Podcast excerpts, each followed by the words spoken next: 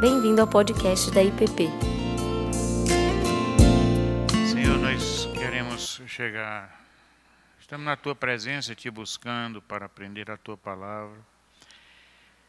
Precisamos muito da ação do teu espírito, porque senão as palavras ficam só no nível intelectual do conhecimento e não descem para o coração. Por isso eu te peço que o Senhor venha nos abençoar e nos falar o coração, nos protegendo de palavras que não são tuas e abrindo o nosso coração para o entendimento. Em nome de Jesus. Bom, continuando essa questão do, da mordomia cristã integral, hoje nós vamos tratar de algumas áreas de serviço, uma vez que mordomia cristã, nós temos dito aqui várias vezes que ela está ligada ao serviço, e o serviço que vem do coração, não o serviço que vem de uma lei opressiva, mas de corações transformados que servem voluntariamente e louvando a Deus pelo privilégio de servir. Mas tem áreas de serviço que elas precisam ser libertadas do nosso egoísmo e vaidade.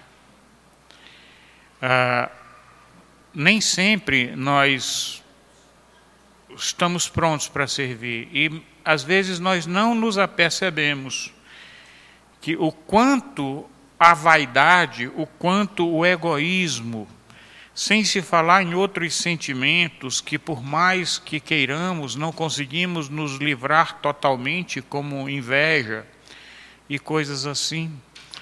Ah, então, eu queria que nós conversássemos um pouco hoje sobre relacionamentos e sobre autoridade, etc. Bom, a Bíblia ela tem muitas partes que se nós não tivermos uma visão do nosso papel, uma visão do projeto de Deus de uma forma integrada, ela parece contraditória. Não é um à toa, não é à toa que as pessoas às vezes não compreendem. A, a, a Bíblia é a samba do crioulo doido, porque uma hora diz uma coisa, outra hora diz outra, né? Como um dos exemplos que eu gosto mais de citar aqui é quando Jesus diz assim: Eu não vim para mudar a lei, eu vim para cumprir, nenhum tio da lei deixará de ser cumprido. E logo depois ele começa a dizer: Foi dito, olho por olho, dente por dente, porém eu vos digo, né? Foi dito, porém eu vos digo, aparentemente uma contradição enorme. Mas quando nós olhamos a Bíblia sob o foco da graça, da generosidade, do perdão, então as coisas mudam totalmente e, as, e os diferentes textos que parecem tão absurdos, eles convergem. Nesse caso específico, por exemplo, como eu já disse aqui de outras vezes, é, de fato, foi dito olho por olho, dente por dente. Né? E Jesus está dizendo: se bater numa face, ofereça a outra. Isso é verdade. Mas entre essas duas afirmações existe algo que se chama cumprimento da lei, graça. Quando Jesus pagou o preço exigido pela lei, por isso que ele disse: Eu não vim para mudar a lei, eu vim para cumprir. Na hora que ele morre e ele paga o preço, então esse preço não pode mais ser cobrado.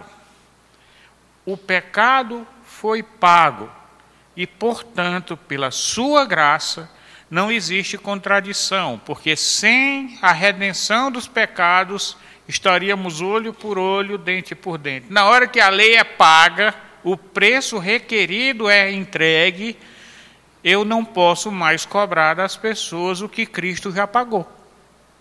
Portanto, é, a graça, ela coloca pontos que parecem contraditórios em harmonia. Outra coisa que a Bíblia diz que parece assim tão contraditório, Jesus disse assim: No mundo tereis aflições, mas tende bom ânimo, eu venci o mundo. Ele diz: Quem quiser me seguir, negue-se a si mesmo, tome a sua cruz e siga-me.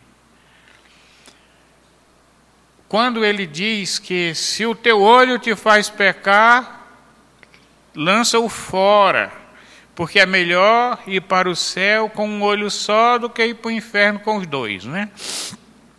Mais ou menos isso.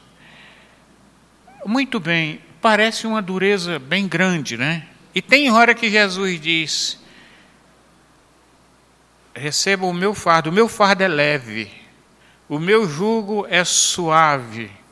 Aprendei de mim, que sou manso e humilde de coração.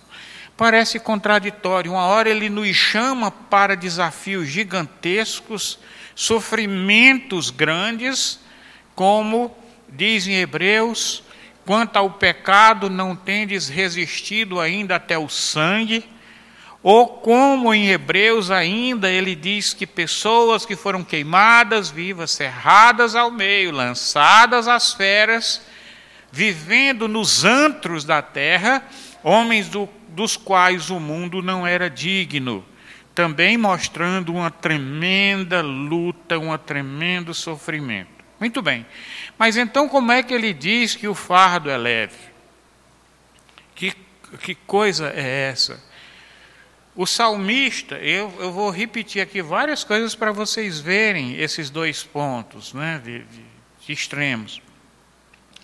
O salmista, Davi, aqui mesmo nós os temos lido tanto, onde o salmista diz: Senhor, socorre-me. Tem hora que ele diz para sarar os ossos que tu esmagastes, né? mostrando um sofrimento enorme. Aí, quando a gente chega no Salmo 91, que alguns leem como se fosse um amuleto, né?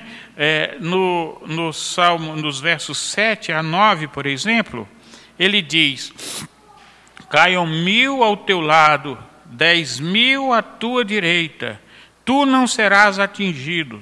Somente com os teus olhos contemplarás e verás o castigo dos ímpios. Pois dissestes: O Senhor é meu refúgio, fizeste do Altíssimo a sua morada. Ou seja, ele diz: você vai ser invulnerável. Onde é que mais que diz isso? Vocês vão passar pelos rios e eles não te submergirão. Você vai passar pelo fogo e ele não queimará. Como? Sim. Vamos para outra outra coisa difícil de entender. Depois a gente vai juntar e a gente vai ver como a graça de Deus faz tudo isso ter sentido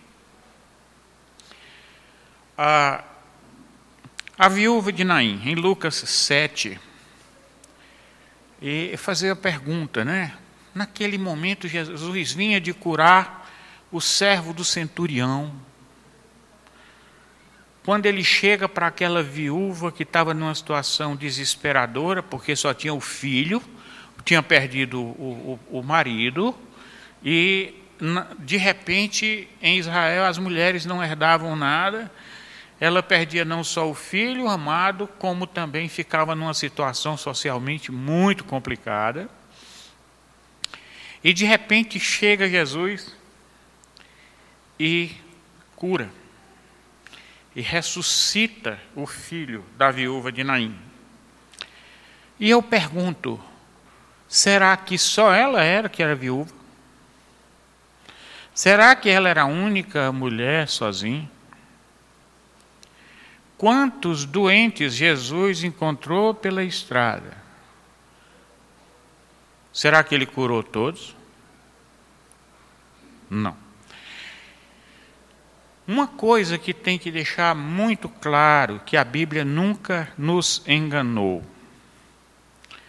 é que a luta, essas aflições que a gente passa, elas são parte da vida e parte do projeto de Deus. Do seu amor para conosco, para o nosso bem e visando algo eterno. Quando Jó perdeu seus dez filhos, Deus pode ter restaurado tudo que Jó tinha, mas os dez filhos não. Os dez filhos de Jó haviam cumprido o seu papel, a sua missão. Deus, ele é Senhor de todo o universo. A nossa vida aqui na terra, ela é muito fugaz, ela é muito e isso tudo que nós vivemos aqui é como a, a Bíblia diz que tem peso eterno de glória. Peso eterno de glória. Não interessa se eu passei um ano aqui, ou 20 anos, ou 30 anos, ou 80, 100 anos. Não interessa. Nós, Deus tem um projeto para nós. E todas essas experiências de fé, onde Deus intervém, intervém no, no, no andamento normal da natureza, Deus pega e ele tem um propósito com isso também.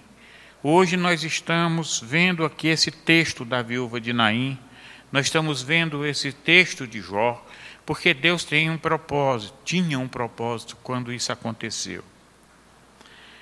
Bom, no resumo, o que Deus quer mesmo é que nós sejamos um. Como é que nós oramos? Como é que nós cantamos? Para que todos sejam um, rumo à perfeição. Quando é, Paulo escreve sobre os dons, sobre as partes do corpo, lá em Coríntios, ele mostra que nós somos parte de um todo. E nesse todo é que nós encontramos o que nós precisamos, um ajuda o outro. Uma coisa que eu sempre digo aqui é o seguinte: se o pé está coçando, a mão vai lá coçar. Mas como é que a mão sabe que o pé precisa de coçar? Aquele pé está ligado com a cabeça e a cabeça está ligada com a mão. Então a cabeça é quem manda a mão coçar o pé. Então, cada um de nós somos parte de um corpo. E dentro dessa visão, se nós aprendermos a ver, a nos ver como parte, nós começamos a discernir o próximo.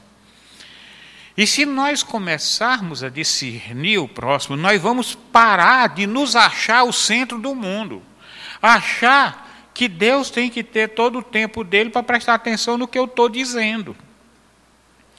E a gente começa a ver que a nossa vida tem alguma coisa a ver com a vida dos outros. Ultimamente eu tenho falado com várias pessoas que têm problemas de doença, doenças sérias. Bom, e o que é que eu tenho dito? Eu tenho dito: a questão não é com você. Deus não está pegando e dizendo, olha, eu vou pegar o, o João e escolhê-lo para ser o, o, o bode expiatório. Não. O que acontece com uma pessoa tem a ver com todos os seus queridos, tem a ver com a comunidade na qual ele vive, tem a ver com desdobramentos futuros em relação a, a, a toda a história um, uma vez procurando, ajudando um sobrinho a, a procurar um imóvel, e ele estava com medo de pegar um imóvel errado e tal, e, e eu saí por aí procurando, Luzia e eu saímos por aí procurando. Mas uma coisa eu disse para ele, eu digo, não se preocupe com isso, porque nós vamos fazer tudo que precisamos fazer para tentar achar o melhor imóvel possível para você. Agora, não lamente. Depois, pelo motivo muito simples, Deus tem um plano. O lugar onde você vai morar vai definir os relacionamentos teus, dos teus filhos, com a vizinhança. Vocês vão conhecer pessoas que vocês não conheceriam se estivessem em outro lugar. E Deus então tem um projeto até no lugar que Deus escolheu para vocês morarem. Não se preocupe, sejam firmes na confiança em Deus. sabendo que aconteça o que acontecer, Deus não larga do nosso pé. Ele está conosco todos os dias da nossa vida. Essa foi a promessa de Jesus. Bom, mas quando nós discernimos que somos parte de um todo, nós temos que cuidar desse todo. Nós sabemos que se nós não formos responsáveis, se nós formos egoístas, nós vamos estar prejudicando todo esse corpo. E um grande engano que o mundo prega hoje, que muitas vezes nós acreditamos, é que eu tenho que resolver primeiro o meu problema. Olha, meus irmãos, um co, não adianta nada um membro sadio com um corpo numa doença terminal. O que é que adianta minha mão estar tá toda perfeita se eu tenho no fígado uma doença terminal? Minha mão vai junto. Vai junto. O mais importante é o corpo, o mais importante é a, são as relações, a comunidade. Isso é que é importante. E a Bíblia mostra isso o tempo todo.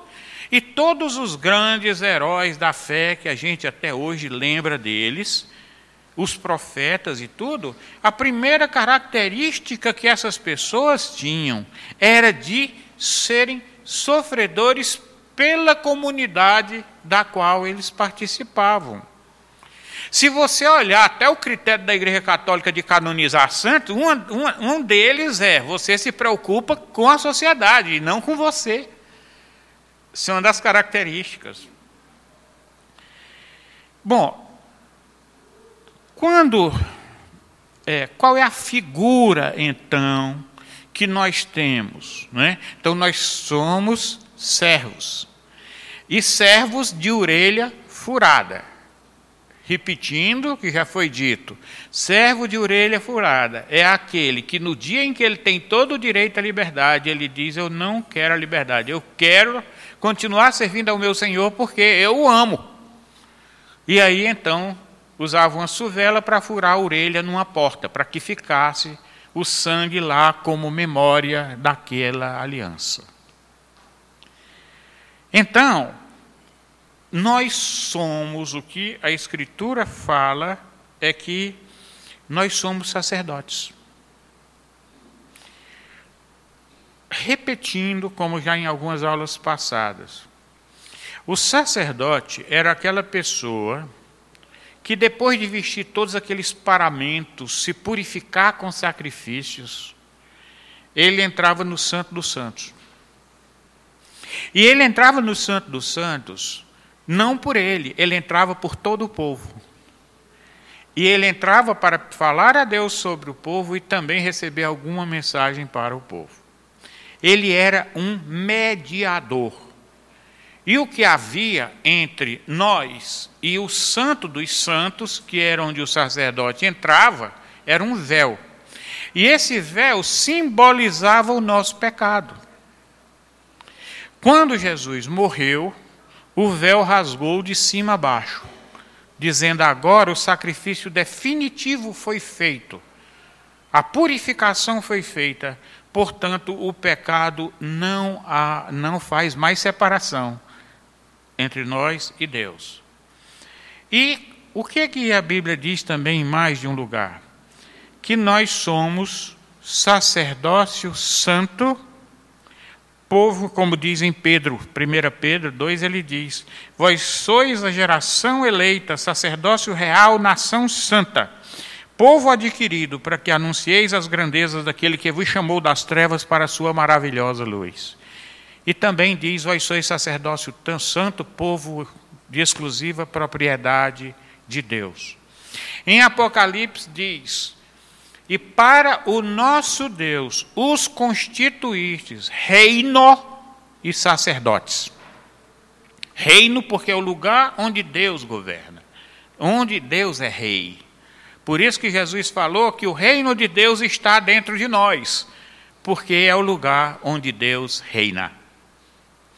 Muito bem com esse mesmo Espírito, que é o Espírito enviado por Jesus, que Jesus diz: Eu irei, mas eu enviarei o Consolador. Então, com esse espírito, nós temos o mesmo espírito de Jesus Cristo.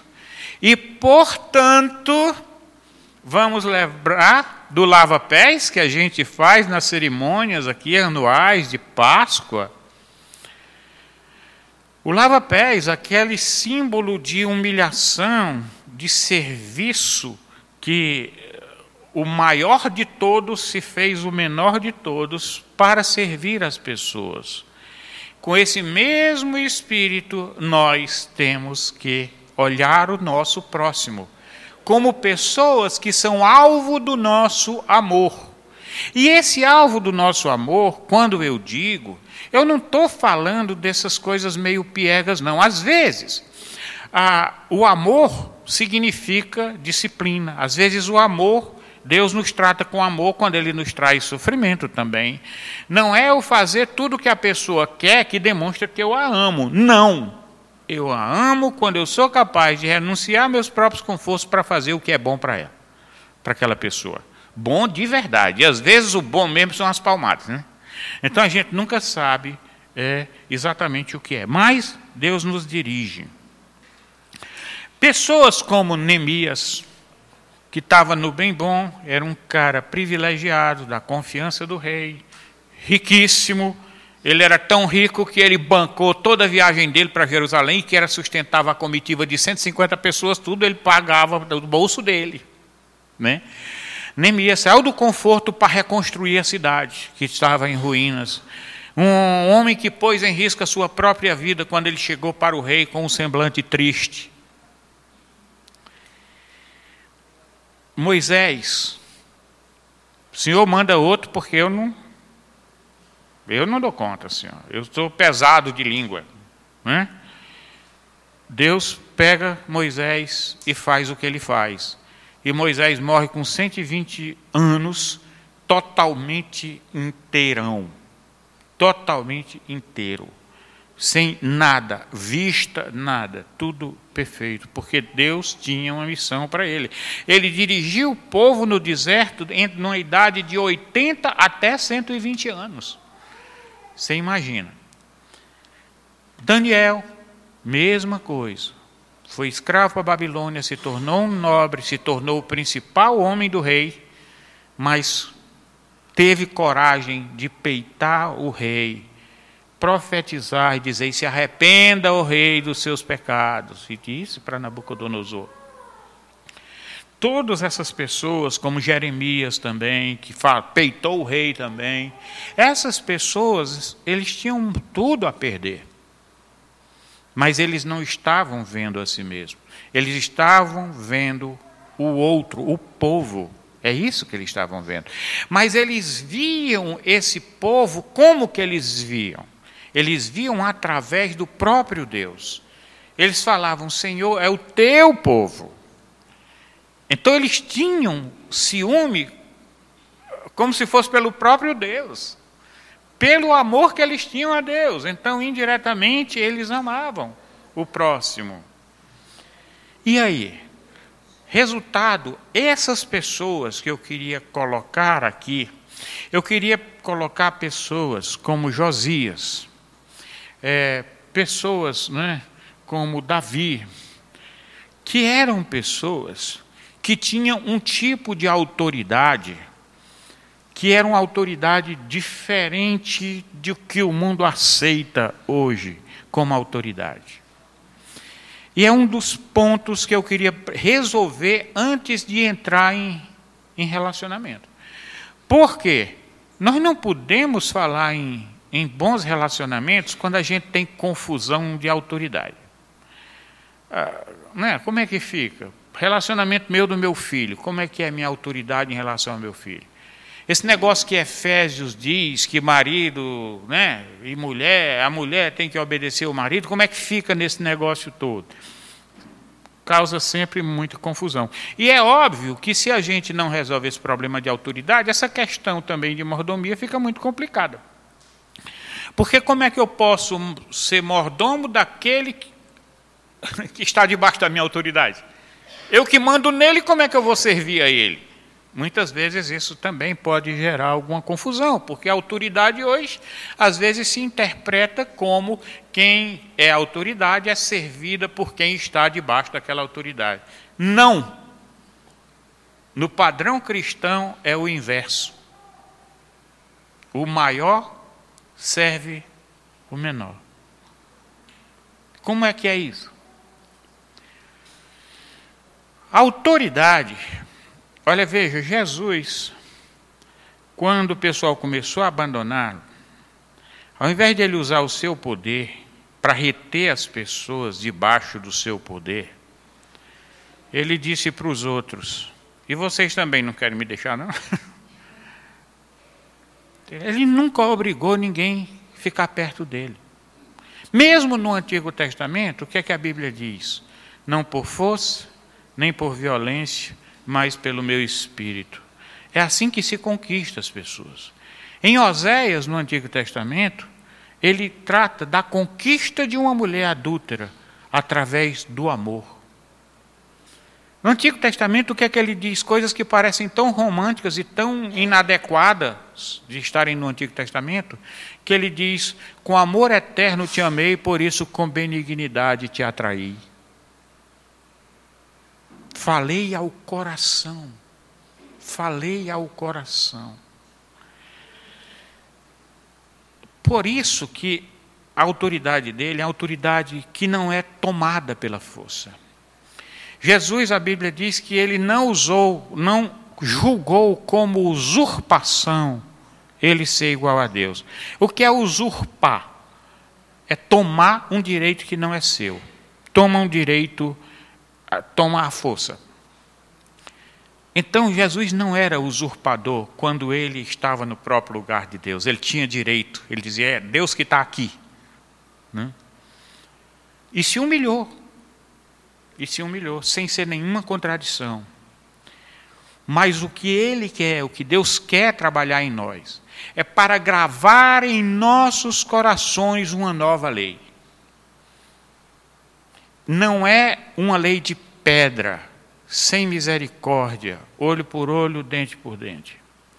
Ele quer uma lei de um coração de carne, que sente, que se compadece. Tirarei o coração de pedra e colocarei um coração de carne. Escreverei a minha lei na tábua dos vossos corações. Gosto muito de repetir isso infinitas vezes. Por quê? Porque isso significa o próprio novo nascimento. Quando o nosso coração deixa de estar sujeito à escravidão da carne para ser dirigido pelo Espírito. Um Espírito que se compadece, que geme e que intercede por nós. Porque nós não sabemos orar como convém. Muito bem. A autoridade, onde é que ela ocorre em termos de hierarquia? Recebe-se a autoridade, perfeito. O presidente da República ele recebe uma autoridade quando ele é escolhido. Por quê? Porque as leis deram a ele essa autoridade. Mas ele tem autoridade limitada, ele tem autoridade para fazer as coisas para os quais ele foi colocado lá. Então, um um presidente da República não pode chegar aí para o Wagner e pedir para ele lavar as janelas do Palácio Planalto. Não pode. Porque ele não foi, ele não é presidente para isso. É, e assim por diante. Hierarquia, ela se torna maligna e opressora se ela não for dirigida pela consciência do serviço. Quando eu mando, quando um general cristão que entende o significado de autoridade, comanda o seu subordinado, ele tem que ter, saber que ali tem que ser para o bem. Ele não pode dar uma ordem que não seja para o bem, que não seja para proteger os seus comandados, que não seja para proteger a nação que ele foi escolhido para proteger. Não se pode ver quando você pensa, para para pensar isso de verdade, você vê como esses cargos de poder são um abacaxi sem tamanho. Para aquele que tem discernimento do papel que Deus deu para ele. Por quê? Ele não pode se locupletar, então ganhar dinheiro. Ele não pode fazer um monte de coisa. Ele é a pessoa mais amarrada que existe. Porque tudo que ele fizer vai ter que ser para o bem daquelas pessoas que estão debaixo da sua administração. Então, um governador do Distrito Federal tem que levar em conta que ele está servindo aos 3 milhões de habitantes do Distrito Federal. E ele tem que buscar o bem dessas pessoas. E ele não pode sacrificar esse bem das de 3 milhões de pessoas em benefício próprio. Porque se ele fizer isso, ele está sendo um usurpador. Ele não recebeu autoridade para isso. Então, autoridade tomada pela força, seja do poder econômico, seja do poder físico, seja pelo poder das instituições, é autoritarismo, não é autoridade. A verdadeira autoridade, ela é reconhecida e amada por quem está debaixo daquela autoridade. Por quê? Quem está debaixo de uma autoridade boa mesmo, diz: essa é a pessoa que a gente estava precisando. Essa é a pessoa que está fazendo justiça. Essa é a pessoa que está tentando diminuir as desigualdades sociais. Essa é a pessoa que está realmente se sacrificando pelo bem da população.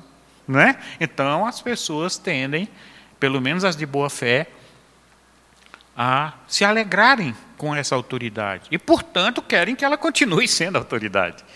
Ninguém quer tomar essa autoridade dela.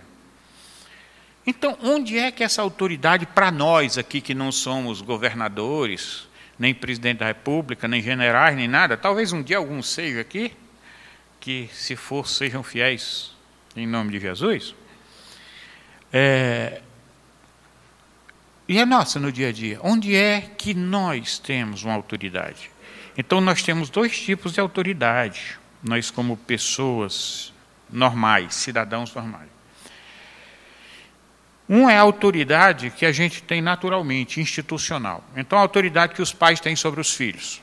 Pronto, os pais que podem chegar na escola, assinar, é, falar com o professor, um monte de coisa. São autoridades normais. Mas tem um outro tipo de autoridade que é aquilo que você conquista pelas suas características.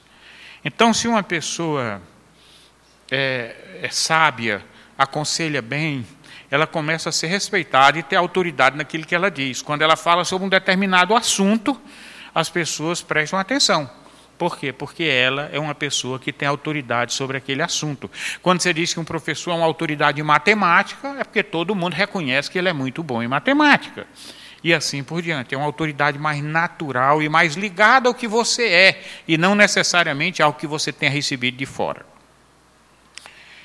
E onde é que a mordomia se manifesta nisso? Na hora que eu sou um pai, por exemplo, eu tenho que me submeter aos interesses dos meus filhos. Como é que o pai tem que se submeter aos filhos? Será que não é o contrário que a Bíblia diz? Sim, é verdade que a Bíblia diz para os filhos obedecer aos pais, e isso é verdade, no sentido da autoridade normal estabelecida socialmente, perfeito. Só que a Bíblia, quando ela manda que nós nos submetamos uns aos outros em amor, sujeitai-vos uns aos outros em amor.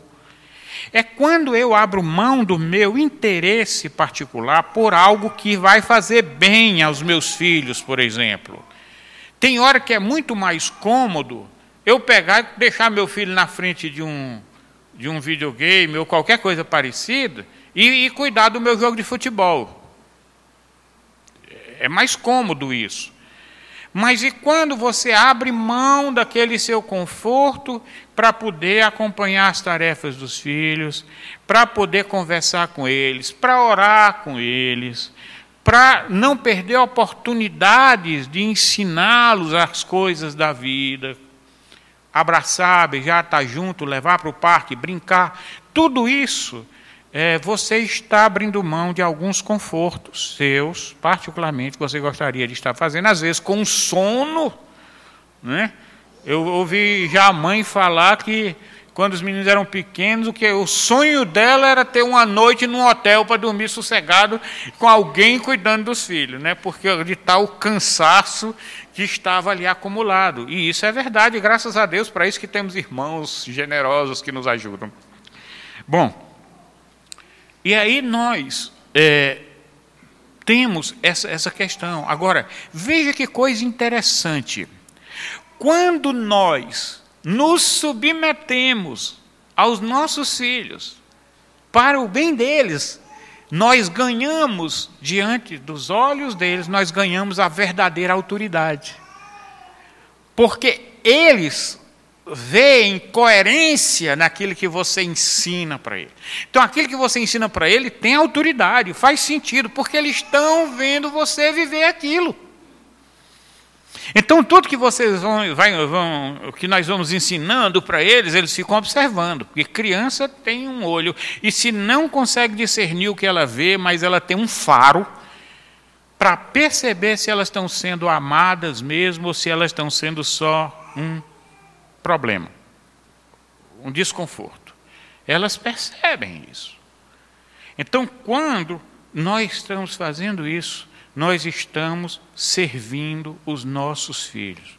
Por incrível que pareça, quando nós disciplinamos os nossos filhos, quando eles estão rebeldes, nós também estamos servindo os nossos filhos. Porque nós não estamos fazendo isso para desabar nossa raiva em cima, nosso cansaço, nosso estresse. Nós estamos fazendo isso porque os amamos. Porque não é confortável fazer isso. Principalmente quando você vai fazer por amor. Fiéis são as feridas feitas por aquele que ama, não é isso que a Bíblia fala? Da mesma forma, por que é que meus pais, por que que, que eu já casado, com filho, de repente eu vou obedecer meu pai, minha mãe? Que coisa mais sem futuro novamente entra outra coisa. Você não está obedecendo ou fazendo as coisas por hierarquia. Você está tomando uma atitude de submissão por honra, por amor, não porque você é obrigado, porque você tem força para negar. O teu pai não tem mais força para te obrigar a fazer nada. Você agora é que o teu pai já está perdendo as capacidades, você tem muito mais capacidade do que ele, no entanto, você vai e honra. O pai às vezes diz uma bobagem, pede uma coisa que não tem nada a ver, e lá vai você ter aquela paciência, né? E fazer aquilo que ele quer. Se não dá para fazer aquilo que ele quer porque você acha que vai fazer mal para ele, mas você dá um jeito de agradar, porque você ama. Por isso que veja bem que amor é o denominador comum de todas essas coisas. Tudo que parece contraditório na Bíblia se torna possível quando ama. Aquele que é autoridade serve. O que, o que é o servo é servido. E de repente todas as partes do corpo social estão servindo umas às outras. Numa harmonia, numa comunhão. Isso é que o mundo não entende. Porque não cabe na cabeça da lógica do mercado, principalmente no esquema capitalista selvagem, não cabe essa ideia de você estar é, tá se movendo, estar tá abrindo mão do seu poder, é, ou pelo menos usando o seu poder para servir. O nosso próximo. Como é que eu posso servir? o meu próximo. É claro que toda vida que a gente fala em serviço, a gente está falando em fazer o bem. Nós não estamos falando em servir ser escravo. Não. Gálatas mostra que nós não devemos nos submeter novamente a uma escravidão, porque nós somos livres. E ele está se referindo isso àquelas pessoas que abusam da sua autoridade tentando te escravizar. Não, nós não podemos deixar que isso aconteça. Mas essa submissão nossa é se dar como um meio para aproximar as pessoas, conquistar as pessoas no bom sentido, para o amor de Deus e não para o meu poder. E então eu olho para o próximo de uma forma diferente. Como é que eu trato o meu vizinho? Como é que eu trato o meu colega de trabalho?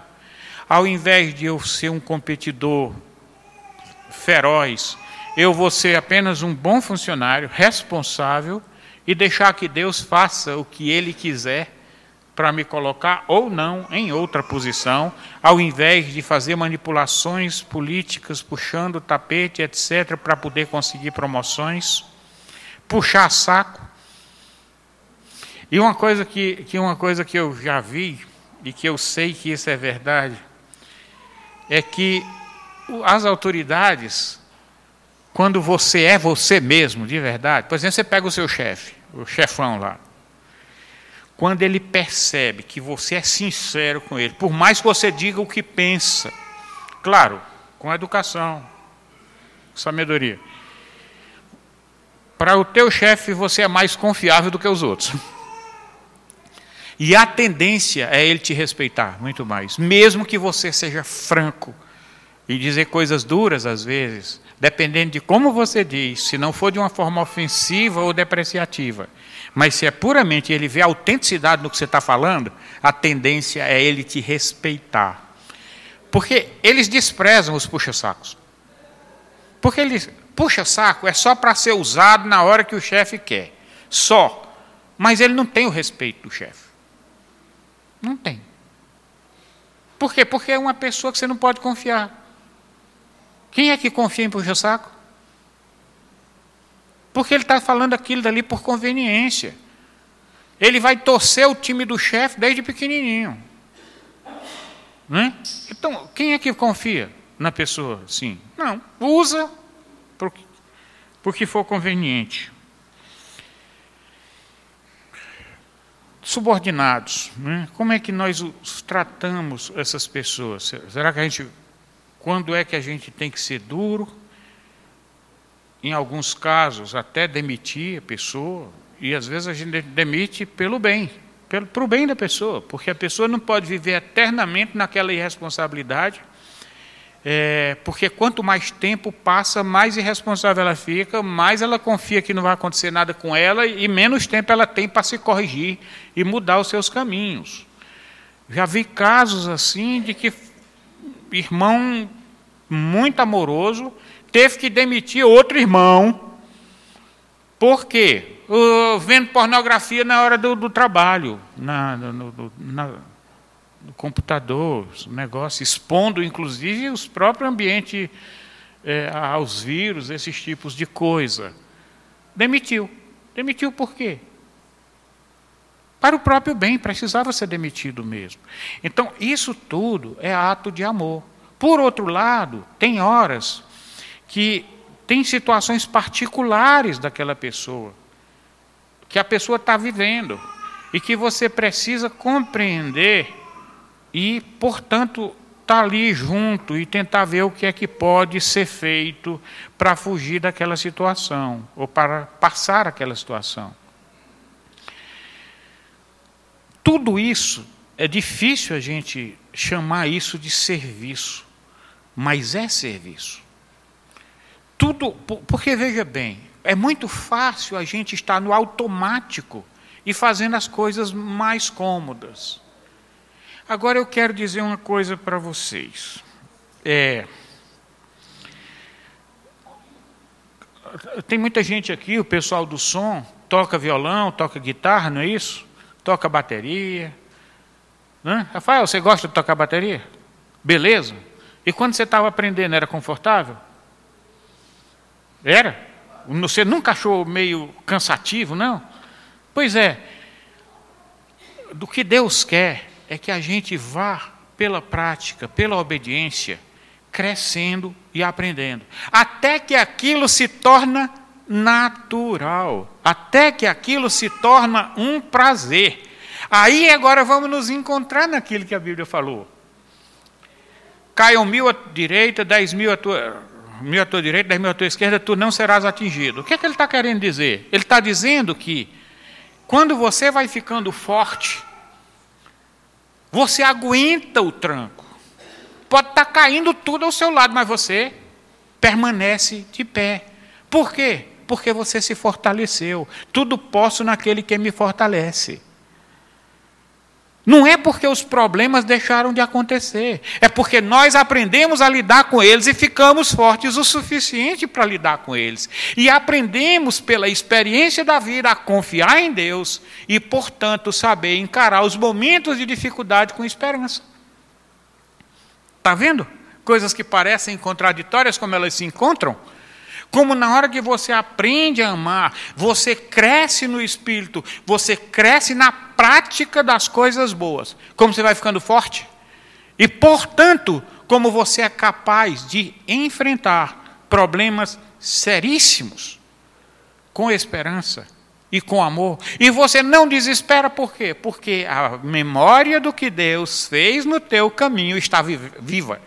Não, eu é, como o salmista diz, o pardal encontrou casa, a andorinha encontrou ninho, onde cuidar dos seus filhotes, e eu encontrei o quê?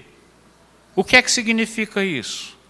Tanto a andorinha como o pardal encontraram abrigo, encontraram apoio. Onde é o meu abrigo? Onde é que eu estou seguro? Nos altares de Deus. E o que é que são altares? Memórias. Eu sei, pela minha história, pelo que Deus fez na minha vida, eu sei em quem tenho crido. E aí é onde eu posso ter paz. Veja que a falta de, de paz dos discípulos, quando eles estavam no barco que estava para afundar, era falta de quê? De fé. Jesus falou. Isso é que os fez fracos. Mas se eles estivessem fortes na fé, aquela mesma tempestade seria enfrentada com serenidade. Então os problemas vão ter, todos eles. A questão é como é que eu vou enfrentá-los? E se não tiver os meus problemas, Deus vai me dar problema dos outros para eu cuidar. Todos nós vamos ter problemas, seja, sejam nossos problemas, sejam problemas dos outros. Amém, aleluia por isso. Porque Ele escreve a nossa história através do amor, fazendo-nos fortes, tendo fé, tendo uma experiência viva, uma fé viva, não hipotética, não teórica, não acadêmica.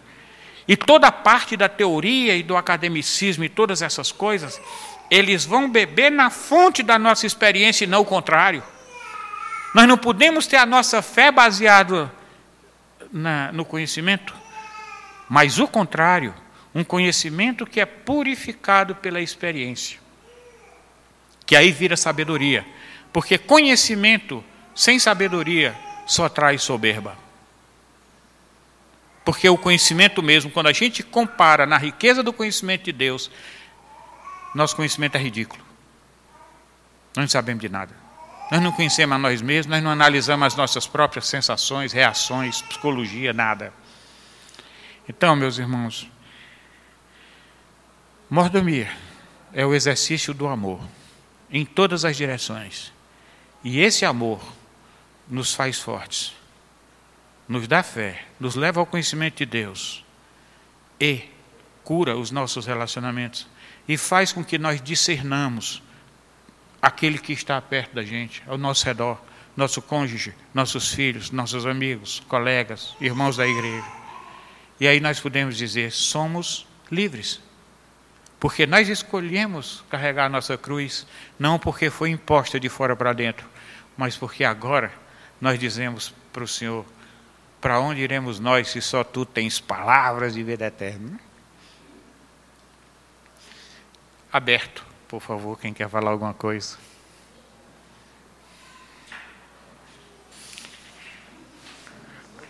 Eu acho que eu sou o que provoca menos reações.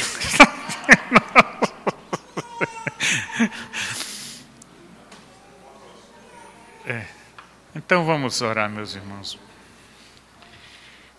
Senhor, obrigado pelo teu amor, porque o Senhor sacrificou por nós, porque o Senhor ensinou o caminho e o Senhor nos mandou o teu Espírito para nos ajudar a te seguir, porque em nós mesmos, Pai, nós não conseguimos.